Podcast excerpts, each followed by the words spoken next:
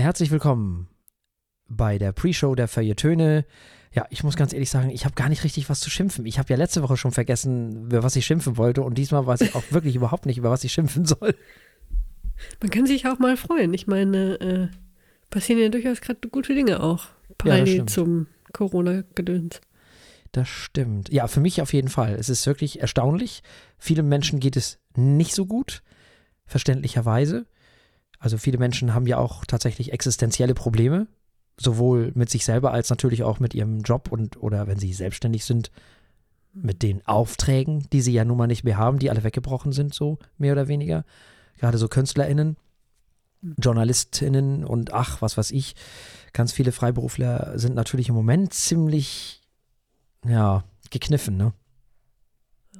Aber ich bin halt in der glücklichen Lage, ja, das äh, bei mir öffnen sich neue Türen und ich kann hier hineingehen und dort hineingehen und da wird fröhlich wird durch Türen gegangen, Frau Eichler. Also alles gut. Das Wetter spielt mit, es ist wirklich angenehm.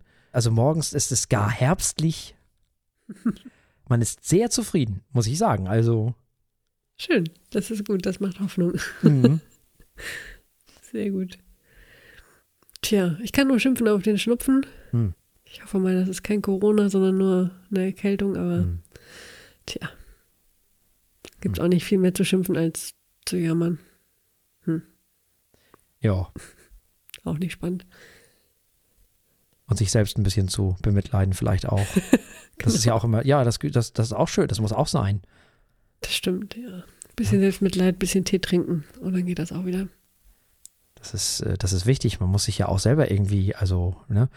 Das Zwiegespräch mit sich selber kann ja auch mal voller Jammer sein. Das gehört ja auch dazu. Also, das nützt ja alles nichts.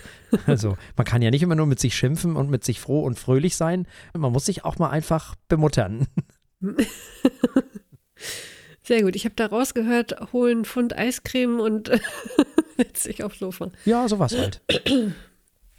Ach ja, das könnte sogar helfen. So Dinge halt. Ne? Also, durchaus. Hm, hm, hm, hm. Ja, ansonsten, keine Ahnung. Lebbe geht weiter. Alle machen das, was sie immer gemacht haben. Die Bildzeitung ist doof. Ja, auch wie immer. Auch wie immer. Äh, Drosten ist leider auch nicht viel klüger. Oh, was hat er getan? Ja, also die Bildzeitung hat wohl ihm eine E-Mail geschrieben, wie sie das so machen. Wir haben hier ein paar Gegendarstellungen von ihren Thesen und äh, diese, diese, diese und diese von dem und dem und dem und dem und keine Ahnung. Äh, vielleicht wollen sie was dazu sagen, bis und die und die Uhrzeit, ansonsten schreiben wir was so. Hm. Und da hat er dann getweetet, äh, ich habe Besseres zu tun. Leider hat er aber die E-Mail, die er gekriegt hat, mit in diesen Tweet reingeklöppelt. Und das ist natürlich nicht so gut, Mhm. weil das ist aus datenschutzrechtlichen Gründen erstens mal nicht so gut. Und ich glaube, er hat auch vergessen, die Mhm. Telefonnummer da rauszunehmen von dem, ja, äh, E-Mail-Adressaten und all solche Geschichten. Äh, Ja, da sind wir wieder bei Karl Popper. Ne? Wir können nicht ein Unrecht mit einem anderen Unrecht bekämpfen. Das geht nicht. Hm. Das funktioniert natürlich nicht. Das war nicht so schlau. Also Nee, Antwort war- nachvollziehbar, aber das war nicht so schlau. Ja, das, äh, da hat er ein bisschen, da sind ihm ein bisschen wahrscheinlich die Emotionen durchgegangen. Hat er erst gehandelt und dann gedacht. Wahrscheinlich. Tja, so ist das, wenn man ein Mensch ist, dann geht schon mal was schief. So sieht das aus, ja. Und damit spielt man natürlich dann am Ende sogar der Bildzeitung in die Hände, ne? Hm. Hm. Weil darauf können die sich natürlich jetzt leider auch zurecht berufen. Also da können die natürlich schon, also da schimpfen die natürlich zurecht. Hm. Also das kann man ihnen nicht mal was entgegensetzen. Also insofern, ja, so ist das manchmal. So sind wir Menschen. Ja, allgemein muss man sagen, dass der olle Stinkstiefel ja doch oft auch recht hat, ne? Also, das ist mir in letzter Zeit auch mal wieder aufgefallen, dass Schopenhauer an allen Ecken und Kanten also durchaus äh, valide Punkte hat. Ich habe mich die Woche gewundert, das ist allerdings was Positives, dass die Zahlen, die Corona-Fallzahlen doch immer noch sinken. Trotz, dass wir Hm. schon damit gerechnet, dass wir jetzt schon mitten in eine zweite Welle geraten, aber Hm. noch sieht es nicht so aus. Hm. Ja, das ist positiv, das stimmt. Mal sehen. Nur so einzelne Orte, wo irgendwie Leute auf Gottesdiensten waren oder weiß ich nicht wo, Ah. an, der, an der See und plötzlich dann 100 Leute wieder dabei sind. Aber das scheint nicht außerhalb des, äh, also ja, scheint nicht zu einem Anstieg zu führen. Ist doch schon mal schön. Mhm. Vielleicht kommen wir hier ganz gut raus. Ja, ich bin natürlich relativ sicher, dass wir hier in Schleswig-Holstein, wir hatten ja unendlich wenig. Hm. Gerade hier in Flensburg hatten wir auch noch mal weniger. Ich bin jetzt schon davon überzeugt, jetzt wo die Touris kommen, die tragen das natürlich jetzt hier rein. Das kann man nicht verhindern. Ja. Das ist so. Die Zahlen werden hier in Schleswig-Holstein jetzt steigen. Die werden höher sein als zum Höhepunkt des Lockdowns. Davon kannst Mhm. du ausgehen, weil ne, so ein Touri schleppt halt nun mal Sachen mit rein. Da kann er ja nichts dran ändern. Also das ist nun mal so. Auf der anderen Seite können wir es auch nicht ganz verhindern, weil wir leben nun mal vom Tourismus. Was willst du da machen? Also das ist nun mal, wie es ist. Du musst ja immer abwägen zwischen zwischen, du musst die Leute ja auch leben lassen. Du kannst die Leute ja nicht Mhm. ihr, ihre Existenz berau- berauben. Das geht ja nicht. Du kannst ja nicht dauerhaft irgendwelche Gelder freisetzen für Leute, die nicht mehr weitermachen können. Ja. Das ist ja das Problem. Das ist ja immer so ein Abwägen zwischen einerseits und andererseits. Das ist ja bei der Bundesliga ganz genauso gewesen. Die haben halt die Wahl gehabt, was machen wir jetzt? Lassen wir den Kram wieder laufen, versuchen das irgendwie zu Ende zu bringen und damit zumindest die meisten Vereine vor großen Konsequenzen zu bewahren? Oder machen wir es nicht und gehen die Konsequenzen ein und müssen dann eben in Kauf nehmen, dass die Vereine, äh, ja, dass es denen nicht so gut geht, ne? Hm. Oder noch schlechter geht, als es denen teilweise sowieso schon geht. Insofern ist das auch nur ein Kompromiss und wenn man sich das jetzt so anguckt, es ist kein schöner Kompromiss. Spaß macht das nicht wirklich. Mir jedenfalls nicht. Wobei ihr es immer noch recht gut habt. Also zumindest äh, Stand heute gibt es so einen ganz leichten Anstieg in Schleswig-Holstein. Ja, ja. Und Flensburg ist sowieso mit am, also nicht mit, sondern sogar am wenigsten Fälle. Ja, ja. Tatsächlich, ja. Sehr schön. Das ist so. Ich gehe davon aus, dass in Nordfriesland jetzt ansteigen wird. Hm. Also jetzt Sylt, Amrum, die Halligen und das alles, das war, Mhm. klar, die Halligen haben sowas nicht. Wie auch. Hm. Die, die sind ja quasi ständig in Quarantäne. Von sich aus. Ja.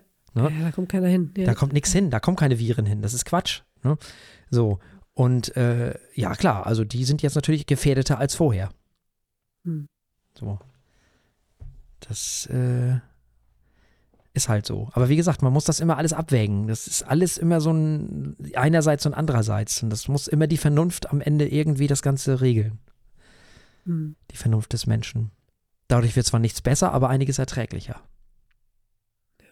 Ja, ansonsten muss ich ganz ehrlich sagen, wenn ich mir so, also ich höre ja so sehr viele Podcasts auch. Und immer wenn ich so Podcasts höre, denke ich, ach guck mal, ist doch schön, du bist gerade in Twitter-Pause, du kriegst nichts mit. Was da los ist im Moment, ich weiß ja auch nicht. Also ich habe die Drosten-Sache auch nur mitbekommen und also kann nur sagen, okay, mhm, so. Aber ich kann mir so, ich habe so eine vage Vorstellung davon, was bei Twitter gerade wieder abgeht. Ich glaube, ich habe genau einen richtigen Zeitpunkt abgepasst, diese Pause zu machen. Das war eine gute Wahl. Ja, intuitiv alles richtig gemacht. Tja, also von daher, auch das genieße ich gerade im Moment sehr. Hm. Ich freue mich immer, wenn ich wieder da bin, keine Frage. Ne? Also ich vermisse das natürlich auch irgendwann, logisch. Ja. Aber es ist auch schön, mal eine leckere Pause von dem ganzen Quatsch zu machen. Ja, sowieso. Also Nachrichten braucht man nicht ständig. Erst recht nicht in Corona-Zeiten. Ja, also Nachrichten Oder werden. Diskussionen auch nicht. Nee, eben, weil Nachrichten gibt es ja bei Twitter eher weniger. Also es ist ja eigentlich mehr, Mhm. da werden ja eher die Themen verhandelt. Und wie die Themen bei Twitter teilweise verhandelt werden, ja gut, da hat man natürlich insofern selber Einfluss darauf, weil man sich selber seine Timeline zusammensucht. Aber du kannst Mhm. halt natürlich nicht verhindern, dass dich Leute aufgrund von irgendwas anmenschen und dann musst du dich doch wiederum ärgern, vielleicht, weiß ich nicht. So. Aber ansonsten ist halt das Problem, wie die Themen teilweise bei Twitter verhandelt werden. Und da hat man halt auch nicht Mhm. immer Lust zu, ne? Logischerweise. Und deswegen bin ich im Moment gerade sehr froh, dass ich davon nichts mitbekomme. Und dann, ja, bin ich irgendwann Ende Juni wieder da und dann habe ich auch wieder voll Lust und stürze mich ins Getümmel und äh, habe dann auch kein, kein Problem damit, wenn mich Leute irgendwie von der Seite anmachen oder so. Da muss man dann auch mit leben. Das ist dann so. Wir, wir exponieren uns in der Öffentlichkeit und dann müssen wir auch mit Gegenwind rechnen. Das ist einfach so. Auch mit Ungerechtfertigten. Da kann man nichts machen. Hanna wäre stolz auf mich. ja, Frau Eichler. Was meinen Sie? Tja, dann äh, bleibt uns, tja, nicht mehr viel zu schimpfen. Von daher können wir eigentlich auch übergehen in die Sendung. Mhm. Während meine Nase das überlebt, erleben Sie jetzt live. Nicht so live bei den Fehltönen. Okay.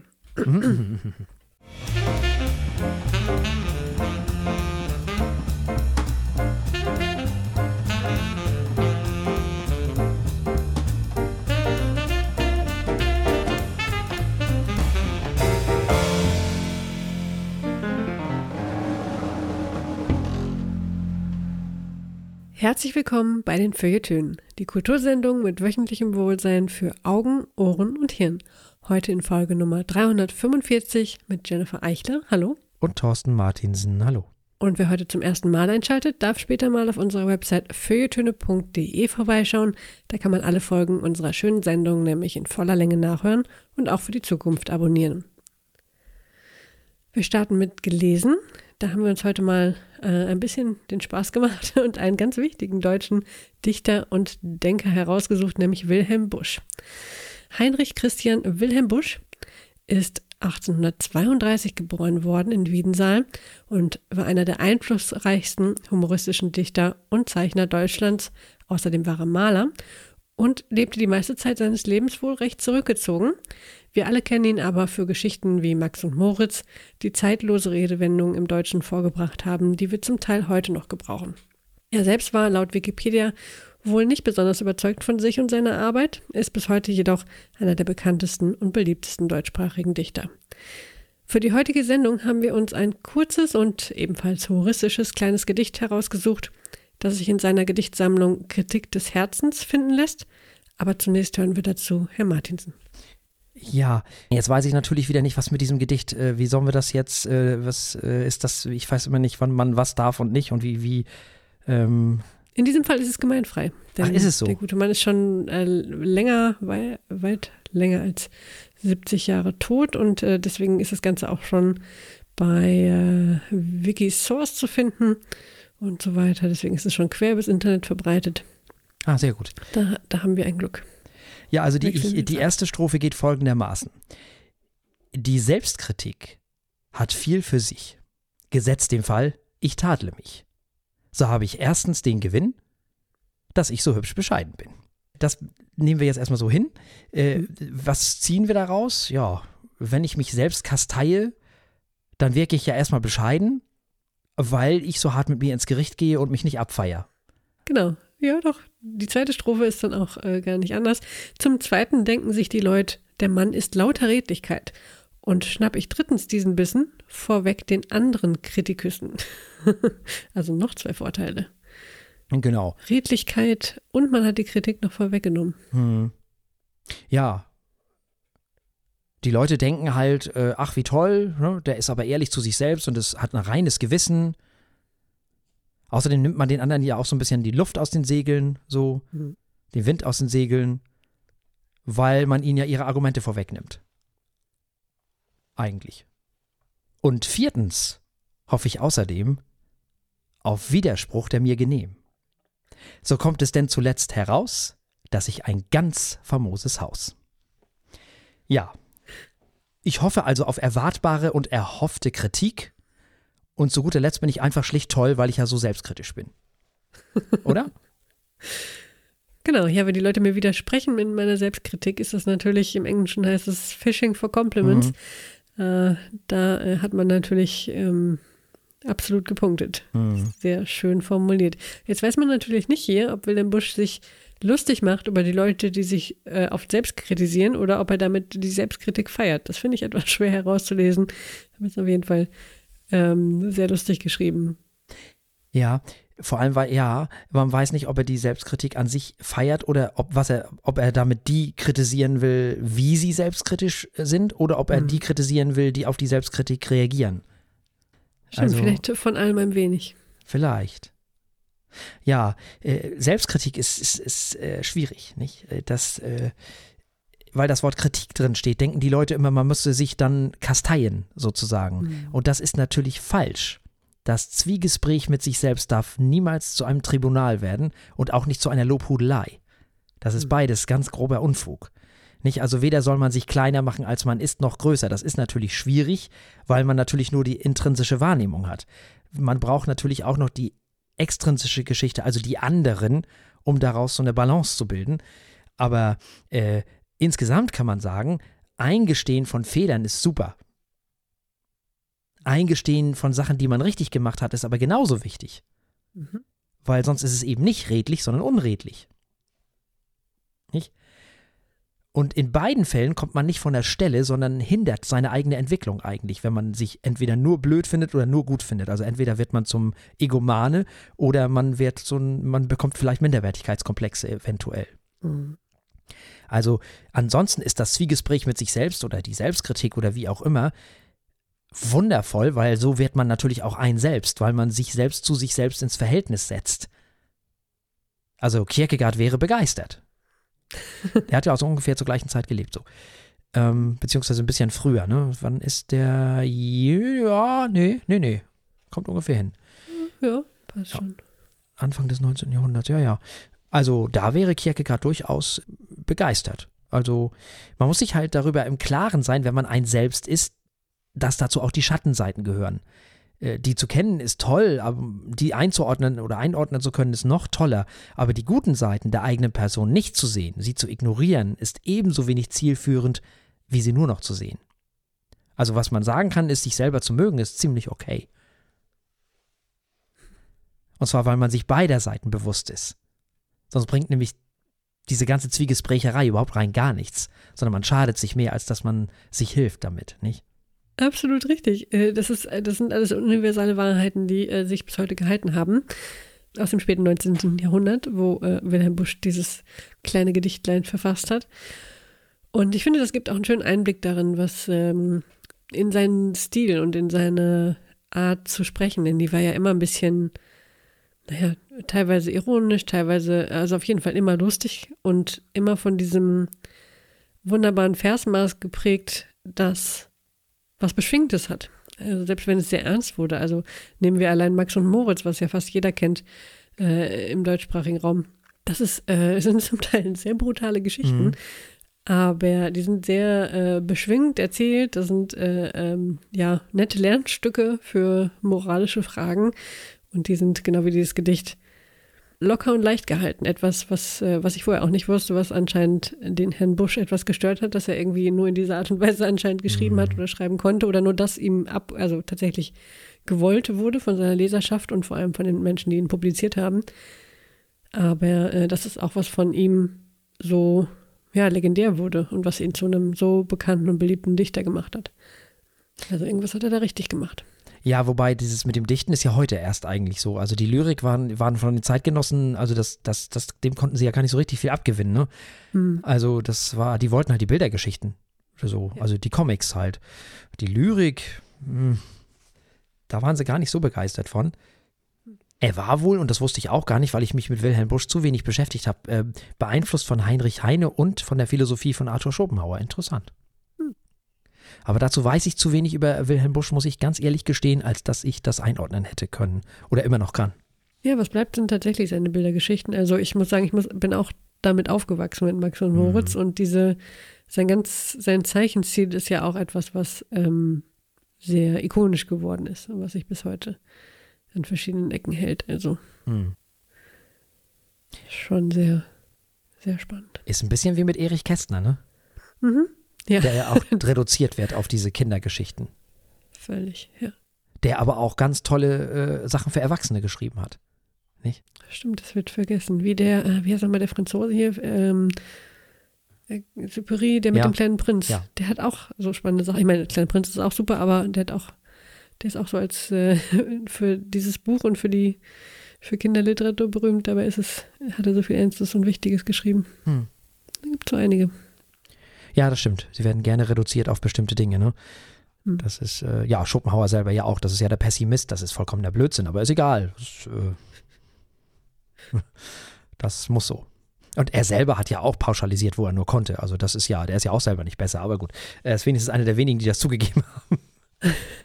Immerhin etwas. Ja, ähm, ja, interessant, äh, sehr interessant. Ich weiß nicht, also ich äh, bin geneigt, äh, vielleicht sogar noch mehr äh, Gedichte von dem Herrn lesen zu wollen. Hm? Warum nicht? Sehr gerne. Finde ich auch. Ist ein großer Name im deutschsprachigen Raum, also Mhm. da sollte man sich mal be beschäftigen. Ja, da sieht man mal wieder, äh, dass das mit der Bildung bei mir immer nur so bedingt weit her ist. Ne? Also wenn ich nicht mal Wilhelm Busch Gedichte kenne, war wei oh wei. So. Ja, jeder hat seine Lücken. Also, ich muss auch sagen, ich habe mich gewundert, wie viel ich nicht über ihn wusste. Also, hm. da lohnt es sich nochmal genauer hinzulesen. Ja, durchaus, tatsächlich, ja. Ja, und man kann dieses Gedicht natürlich dann auch im Internet finden. Wir haben das verlinkt in unseren Show Notes, kann man dann auf unserer Homepage alles einsehen. Da klickt ihr einfach auf die Folge eben, auf die aktuelle und dann findet ihr die Geschichten, die zu dieser Folge, die wir niedergeschrieben haben. Da sind alle Links, die ihr braucht. Hm.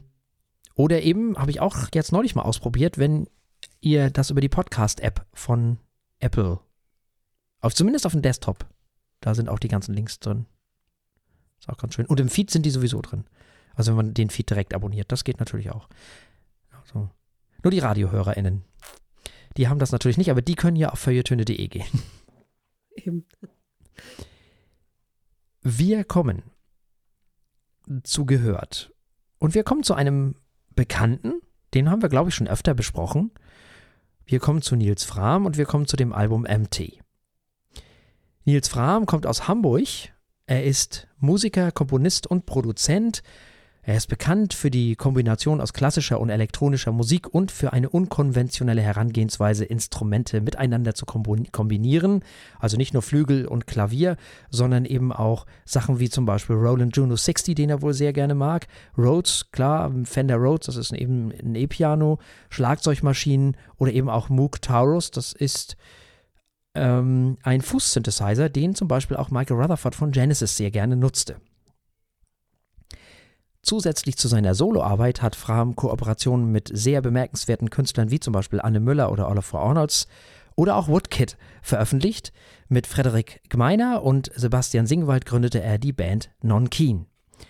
Aufgrund des 88. Tages des Klaviers nun und wegen der speziellen Umstände im Jahr 2020, also zum Zeitpunkt dieser Aufnahme in diesem Jahr, wurde dieses Album nun veröffentlicht. Empty ist ein Album bestehend aus acht Stücken, die ursprünglich als Musik für einen Kunstfilm aufgenommen wurden, den er mit Freund und Filmregisseur Benoit Toulmont gemacht hat. Frau Eichler. Hm. Ja, das ist natürlich äh, herrlich wie immer. Nils Fraum, ich habe mich schon richtig drauf gefreut auf dieses Album. Und wir hören auch eigentlich nur das Klavier. Wir hören aber alles von dem Klavier. Und das äh, war ein bisschen zu erwarten von Herrn Fram. Es war aber in diesem Fall noch viel besser als sonst. Diese Geräusche, die das Klavier macht, jedes, äh, jeden Klack, Knacks und äh, Schrubbgeräusche von den Seiten, von den Hämmern, von den Tasten, ähm, die sind mit auf der Aufnahme und das klingt hervorragend. Das ist, Nils Schramm ist einer dieser Künstler oder vor Arnolds, den du schon erwähnt hast, ist ein weiterer, die es wirklich zur Kunst gemacht haben, dass man ähm, alles von ihren Instrumenten hört und das auch mit einsetzt. Das wird hier, finde ich, ein ganz wichtiger Teil nicht nur der Atmosphäre. Also es ist nicht nur sowas, was illustriert und ähm, den Hintergrund bietet für, ah, da sitzt jemand am Klavier, sondern das wird Teil der Musik selbst. Das vermittelt in diesem Fall, wie ich finde, sehr viel von der Stille zwischen den Tönen, von dem Raum, ähm, den man dadurch ja auch besser hört. Und dadurch wird die Stille in den Liedern, die ja auch schon alle recht ruhig und zwar teilweise gespannt, aber halt doch auf der, also nicht unbedingt nicht gerade beschwingt oder tanzbar, sondern äh, eher langsam sind, ähm, macht diese Stille dazwischen sehr laut und deswegen auch die Leere sehr laut. Also das, äh, der Titel Empty für das Album ist auch da sehr passend. Also ähm, ich finde, Empty ist eine insgesamt nicht nur ein interessantes Album oder äh, schöne Musik, sondern das ist auch eine wahnsinnig spannende Erfahrung, denn es klingt durch diese vielen Geräusche und durch die Art, wie er das Klavier spielt, sehr roh, sehr nah ähm, und direkt. Es klingt auch irgendwie mechanisch immer wieder mm, und vermittelt dadurch eine Nähe, die man sonst selten bei Pianisten hinbekommt. Gerade bei solchen, die eher poliert spielen, sondern ähm, in diesem Fall hat man ein ganz anderes Erlebnis, auch mit dem Instrument und nicht nur mit dem Stück, das man hört und das da interpretiert wird. Ähm, deshalb ist es auch ein Album für den Kopfhörer und zum in, ganz in Ruhe hören. Es macht absolut keinen Sinn, äh, Empty oder überhaupt nicht Fram eigentlich äh, im Auto zu hören, sondern das ist Musik zum Genießen, zum äh, Versink rein versinken und sich mitreißen lassen und diese ja un unglaublich laute Stille zu genießen. Ja, es ist ja auf der einen Seite ein sehr typisches Fram-Album. Es ist ja jetzt nichts, was das Rad im Fram-Universum neu erfindet. Ich finde es angemessen kurz, das ist sehr schön. Und aus irgendeinem Grund mag ich dieses Album lieber als die anderen Alben von, äh, von Nils Fram. Ich weiß aber nicht warum. Vielleicht ist es das, was du gerade gesagt hast, mit dem, mit dem Raum und dem Instrument und der Wahrnehmung äh, desselbigen. Ähm, vielleicht habe ich große Freude daran, nicht nur Töne zu hören, sondern auch das Instrument an sich zu hören, den Raum zu hören, das Environment zu hören, wenn man so will. Das hat mir sehr gefallen. Das heißt, diese, diese Aufnahme, diese Produktion ist gar nicht so geschliffen, die ist gar nicht so, so glatt. Das gefällt mir sehr gut. Das hat ein bisschen was, wir haben ja letzte Woche über Fiona Apple gesprochen. Mhm. Natürlich auf ganz anderer Ebene. Dieses hier ist natürlich produziert, aber wie es produziert, es gefällt mir sehr, sehr gut. Da habe ich sehr viel Freude dran, muss ich ganz ehrlich sagen. Und ich weiß nicht warum, aber irgendwie scheint mir dieses Album ja fast schon so eine Art Innerlichkeitsansatz zu haben. Hm. Es ist schon fast ein bisschen Schumann-lesk, finde ich. Es heißt ja Empty. Was ist Empty? Der Raum, in, in dem er gespielt hat, äh, die Welt, vielleicht auch, weil es alles so ruhig ist und niemand mehr draußen ist. Das könnte alles damit zusammenhängen, vielleicht auch beides, aber innen drin ist ja immer noch alles da. In den Menschen drin ist ja nicht empty, da ist ja laut, da passieren ja Dinge. Wir nehmen ja im Moment alles viel, viel lauter oder die meisten Leute jedenfalls viel lauter und sehr viel extremer wahr. Viele Menschen, gerade so sensitive Menschen, sind im Moment unheimlich sensibel und reagieren entsprechend auch sensibel auf Dinge. Also das ist ja gar nicht empty, sondern und unser, unsere Gedanken sind ja übervoll, unser, unser Kopf ist übervoll, aber alles um uns rum ist nicht mehr so voll, wie es vielleicht mal war. Ähm, wobei mittlerweile ist es ja fast schon wieder normal, aber es ist schon vielleicht ein bisschen die Musik zu diesem Lockdown fast schon. Denn dieses Album ist ja auch deswegen veröffentlicht worden, aufgrund dieser speziellen Umstände. Das passt sehr gut. Und ich habe sehr viel Freude an dieser sehr zurückgenommenen,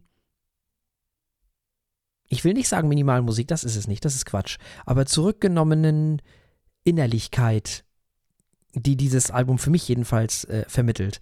Ich finde, da habe da sehr viel Freude dran, muss ich ganz ehrlich sagen. Viel mehr Freude als an den Alben, die ich davor von Nils Fram gehört habe. Aus mhm. irgendeinem Grund. Ja. Verstehe, so ging es mir auch. Und ich habe auch keine Erklärung dafür, außer dass es einfach toll klingt. Ähm, ja, die, die Lieder, die Melodien, die haben sehr viel für sich. Mhm. Bleibt zum Teil auch hängen. Und vielleicht hast du recht, vielleicht ist es einfach auch ein Album für genau diese Zeit, denn es klingt wie ein einsamer Mensch in einer einsamen, leeren Wohnung mhm. an seinem Klavier. Mhm. Ja, und vielleicht ist es genau das auch. Da dieses Album im Jahr 2020 erschienen ist und wir zum Zeitpunkt dieser Aufnahme das Jahr 2020 schreiben, ahnt ihr es schon.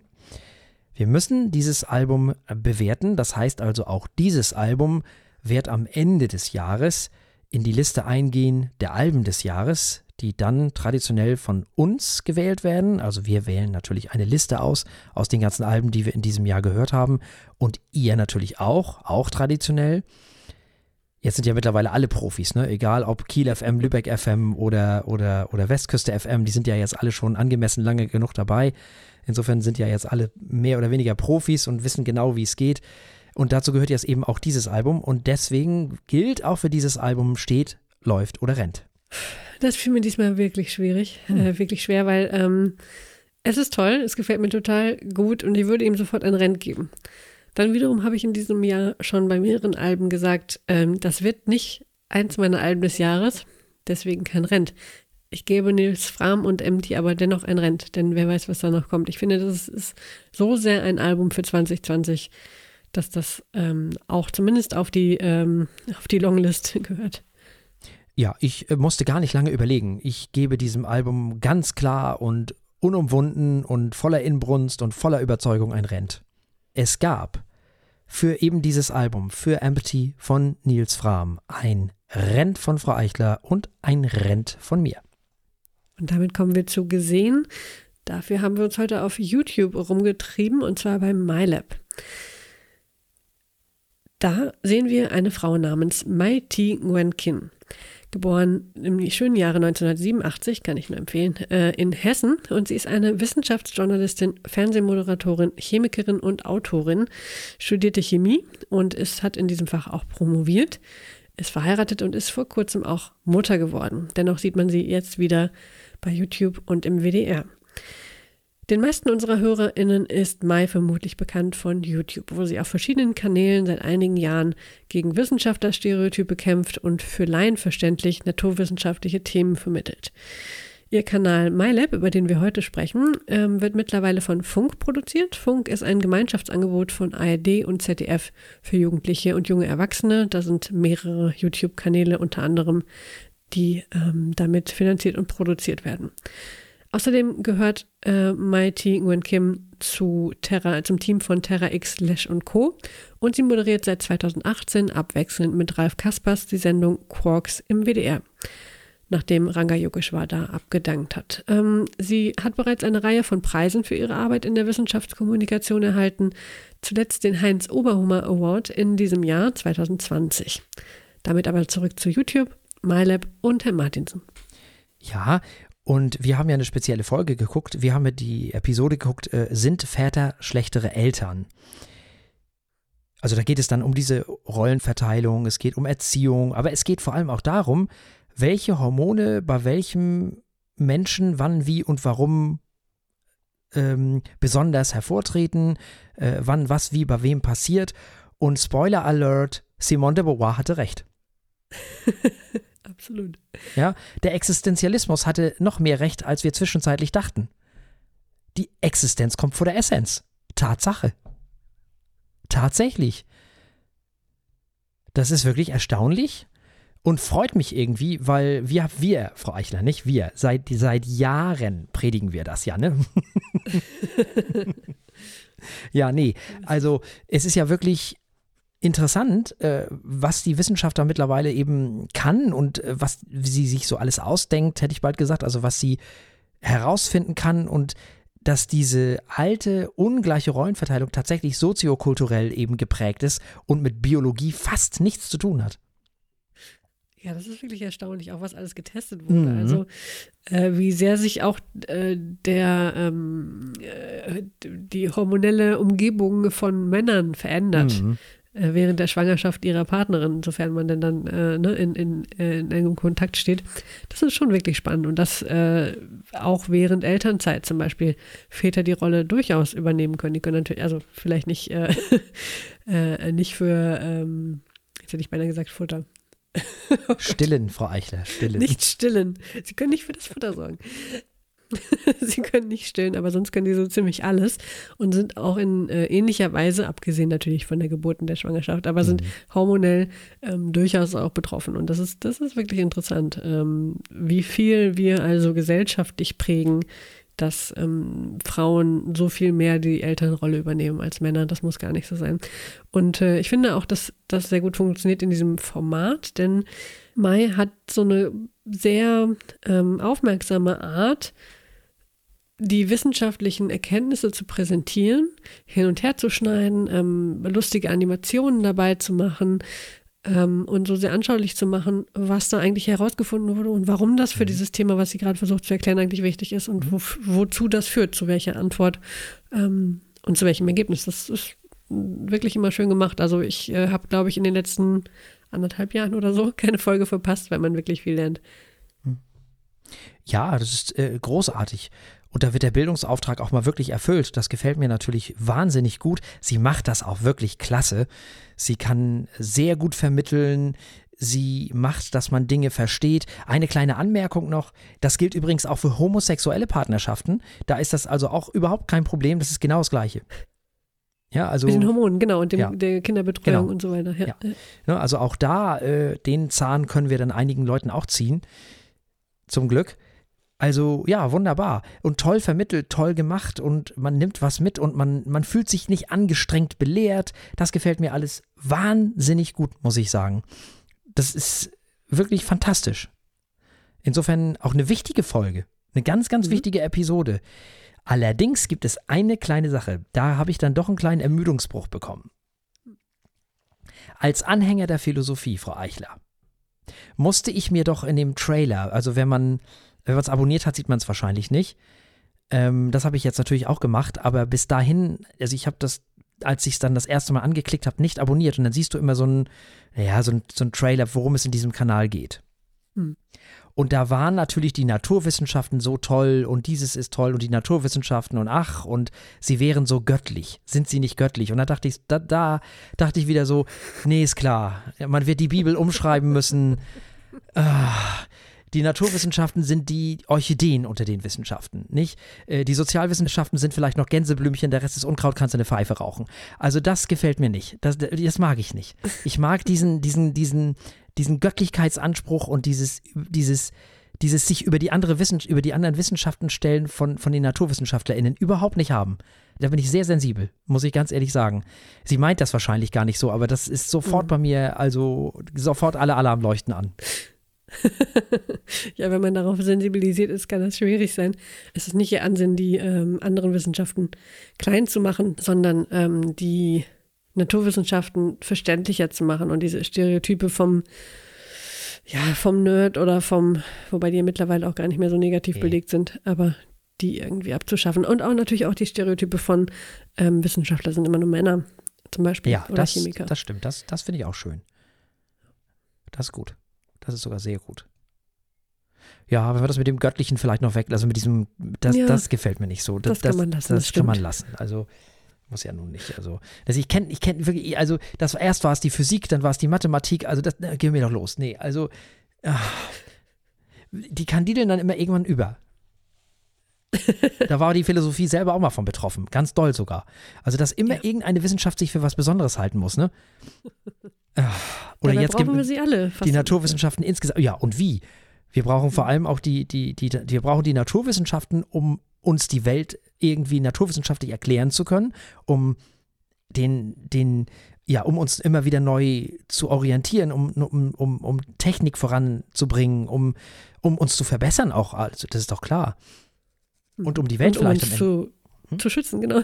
Um uns zu schützen, zu retten, ja. genau, um die Welt vielleicht auch zu verbessern und was weiß ich was nicht alles. Wir brauchen aber auch ganz dringend, äh, äh nicht äh, nur natürlich auch, ganz dringend die Sozialwissenschaften und ganz dringend philosophische Menschen, die das, was die Wissenschaften darum Wissenschaften, nämlich ethisch einordnen, weil die selber können das nicht. Weil das mehr Böcke und Gärtner gibt es gar nicht.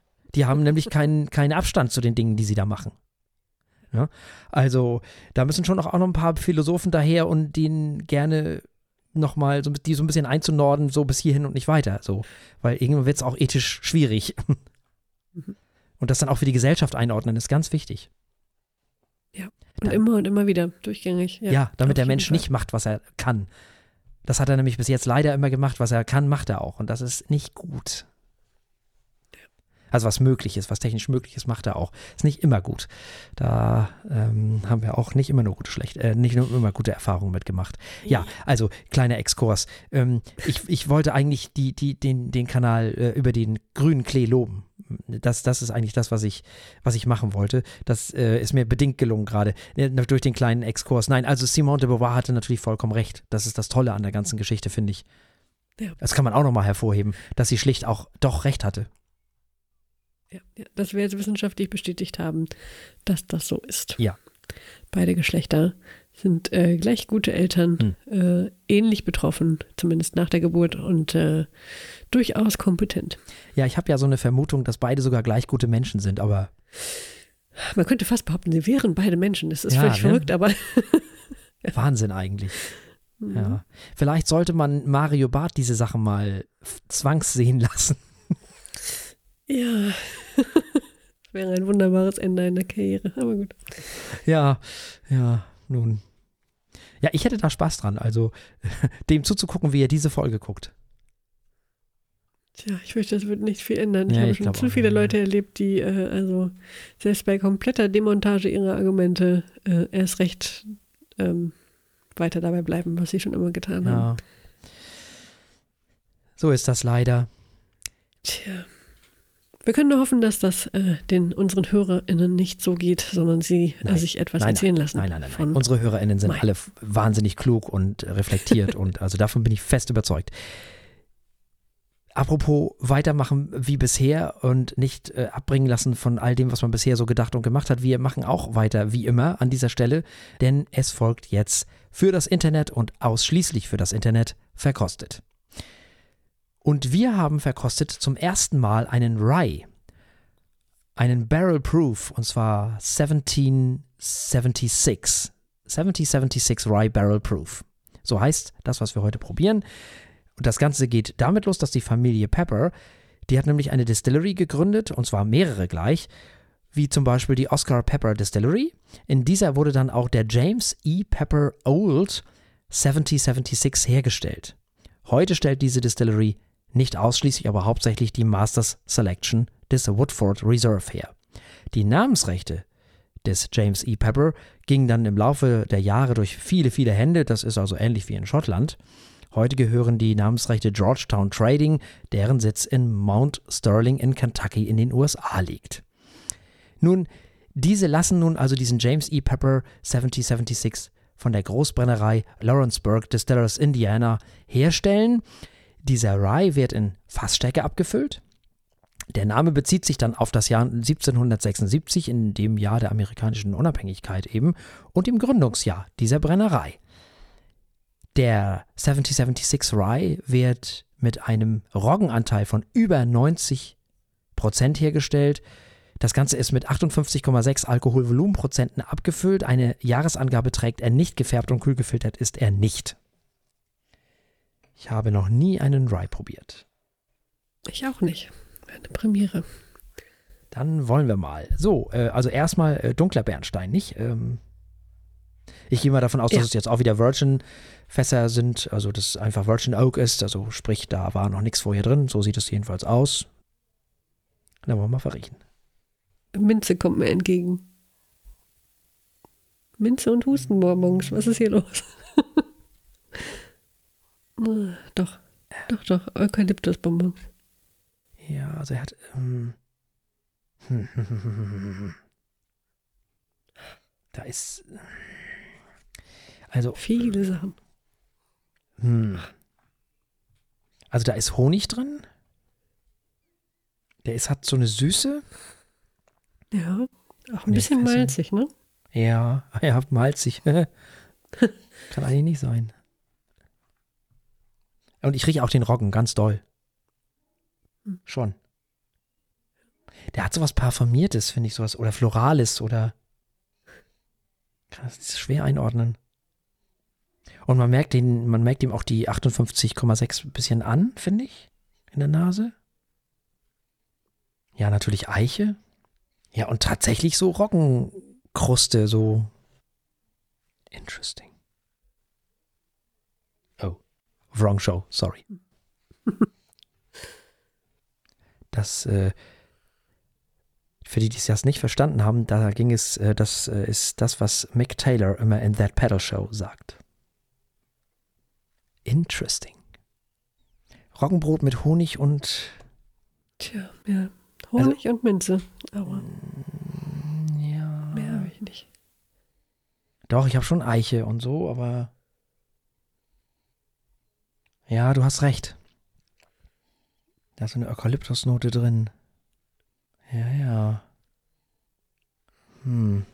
Mich erinnert er irgendwie ein bisschen an, an, an diese ganzen Gins, die wir gehabt haben. So ein bisschen. Hm. Ja. Vielleicht durch die Eukalyptusgeschichte? Ich weiß es nicht. Ja, Frau Eichler, ähm, Tja. ähm, dann wollen wir mal nicht. Ja. Ähm, Äh, cheers. Ja, cheers. Ja, süß. Roggenbrotig. Hm, Ja. Honig. Oder Toastbrot mit Honig. Keine Ahnung. Ah, den will ich aber doch nochmal mit Wasser probieren.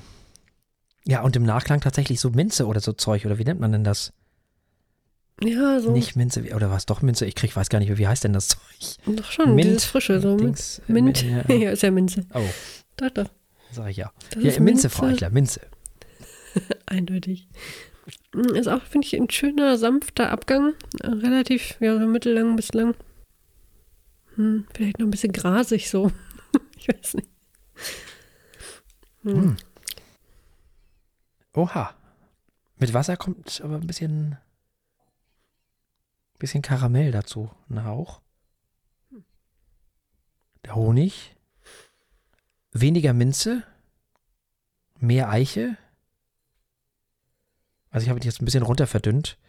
Auf, ich würde sagen, um die 50. Vielleicht so 49, 50, irgendwie sowas. Ja, also der, der, das Minzzeug ist komplett weg. Das liegt wahrscheinlich dann im Alkohol.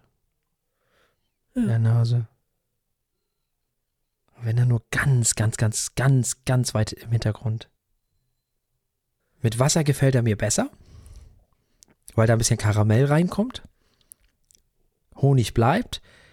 Minze nicht mehr so. Wenn überhaupt nur noch so ein Hauch. Roggen bleibt. Oder dieses Brotige halt. Und er wird süßer dadurch insgesamt. Mhm. Also, mir gefällt die Nase auch besser mit Wasser. Also der, der gewinnt ähm, durch das Wasser sehr. Und eichiger wird er auch so ein bisschen. Das ist interessant, okay. Spannend. Ja. Ich habe noch, ich weiß gar nicht, wie ich den jetzt einordne. Puh, schwierig. Rye, ja. Äh, pff. Hm, Ich kann auch gar nicht einschätzen, ob das ein guter oder okayer Rye war. Also, pff. deswegen, ich bewerte den jetzt einfach mal anhand von dem, was ich bis jetzt so an Single Malt und Bourbon probiert habe oder sonstigen Sachen. Aha, okay. Jetzt ist der Nachklang länger. Interessant. Also, das Wasser, das tut ihm richtig gut. Hm. Trotz alledem muss ich ganz ehrlich sagen, dass dieser 70, 76 Rye Barrel Proof, das muss man vielleicht auch noch dazu sagen, ist ja auch noch äh, in, in Fassstärke abgefüllt, nicht zu den Lieblingen gehört, die wir hier bis jetzt so probiert haben. Also bei mir jedenfalls nicht. Sondern eher so, mh, ja, also eher sowas, wo ich sagen würde, mh, würde ich mir nicht kaufen. Also ich mir nicht. Ja, ich auch nicht. Ist schon lecker, aber ist irgendwie nicht interessant genug. Ja, ich bin mir auch gar nicht so sicher, ob das so lecker für mich ist. Das ist okay. Und deswegen, also für mich jedenfalls so. Und deswegen sage ich jetzt mal, von mir bekommt er liebgemeinte drei Punkte. Mm, Ja, das ist sehr passend. Ich schließe mich an. Drei Punkte. Vier wären doch ein bisschen viel, denn nee, hier ist zu wenig. Hier passiert mir zu wenig. Hm. Drei Punkte. Ja, mir passieren da einfach auch nicht die, ich weiß auch nicht, keine Ahnung. Die richtigen Sachen. Ja, ich weiß nicht, keine Ahnung. Dieses Parfümierte, das ich ohne Wasser erst hatte und ja, ja. Mit Wasser ist er auf jeden Fall wesentlich besser, finde ich. Hm? Aber gut, wie dem auch immer sei, äh, drei Punkte von Frau Eichler und drei Punkte von mir für den 7076 Rye Barrel Proof. Und damit sind wir ans Ende auch dieser Sendung angekommen und wir haben selbstverständlich auch beim nächsten Mal Themen. Oh ja, wir haben in der nächsten Woche ein, äh, sozusagen einen Themenabend. Und zwar den Themenabend äh, Miles Davis. Wir haben seine Autobiografie gelesen. Wir haben dann passend dazu Kind of Blue gehört. Und wir sehen uns dazu an Birth of the Cool. Alles im Namen von Miles Davis. Und wer uns im Internet hört, kann dann noch dabei zuhören, wie wir einen Corsair Rhymageddon verkosten. Sehr schön. Also wir bleiben in den USA. Mhm. Bleibt uns an dieser Stelle nichts anderes als zu sagen, bleibt uns gewogen. Bis zum nächsten Mal. Tschüss. Tschüss.